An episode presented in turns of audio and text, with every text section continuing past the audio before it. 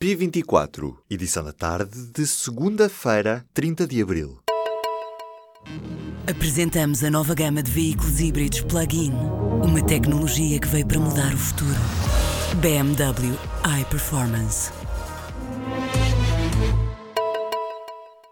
O Bloco de Esquerda vai pedir a criação de uma comissão de inquérito parlamentar a propósito do caso Manuel Pinho. Em causa, o alegado recebimento indevido de verbas do Grupo Espírito Santo por parte de Pinho quando era Ministro da Economia do governo de José Sócrates.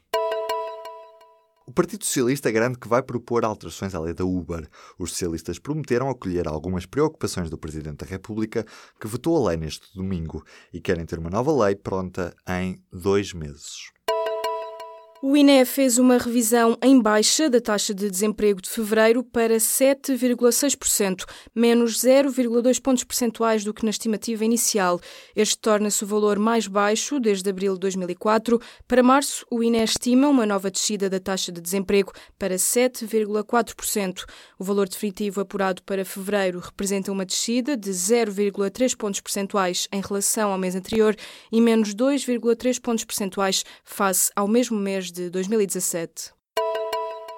No ano passado houve menos bebés, mas o número de casamentos aumentou. De acordo com os números revelados pelo INE nesta segunda-feira, em 2017, os nascimentos voltaram a cair, tendo-se mantido o declínio populacional. Olhando para os números, são menos 927 crianças do que no ano anterior e o saldo natural continua negativo pelo nono ano consecutivo. Já sobre os casamentos, registrou-se um aumento de 3,8% face ao ano anterior, um aumento que de resto se tem verificado desde 2015. O Tribunal de Supervisão condenou nesta segunda-feira Ricardo Salgado a pagar uma coima de 3 milhões e 700 mil euros. O ex-presidente do BES está ainda proibido de exercer cargos em instituições financeiras durante oito anos. Também o antigo administrador Amilcar Moraes Pires foi condenado ao pagamento de 350 mil euros, em causa as contraordenações aplicadas pelo Banco Espírito Santo pela comercialização de títulos de dívida da Espírito Santo Internacional junto de clientes do Banco Espírito Santo.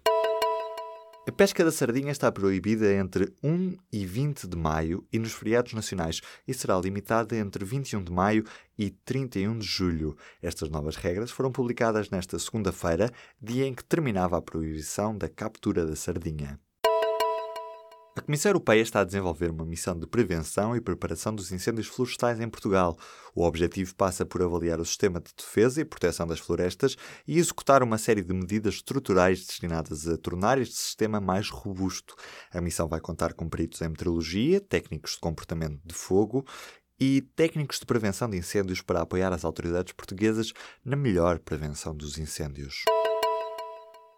Televisão estatal síria revelou nesta segunda-feira que várias bases militares do regime de Bashar al-Assad foram atingidas por mísseis na região de Hama e Alepo, no norte do país. Sem avançar a autoria do ataque, o canal diz que a Síria sofreu mais uma agressão por parte de inimigos.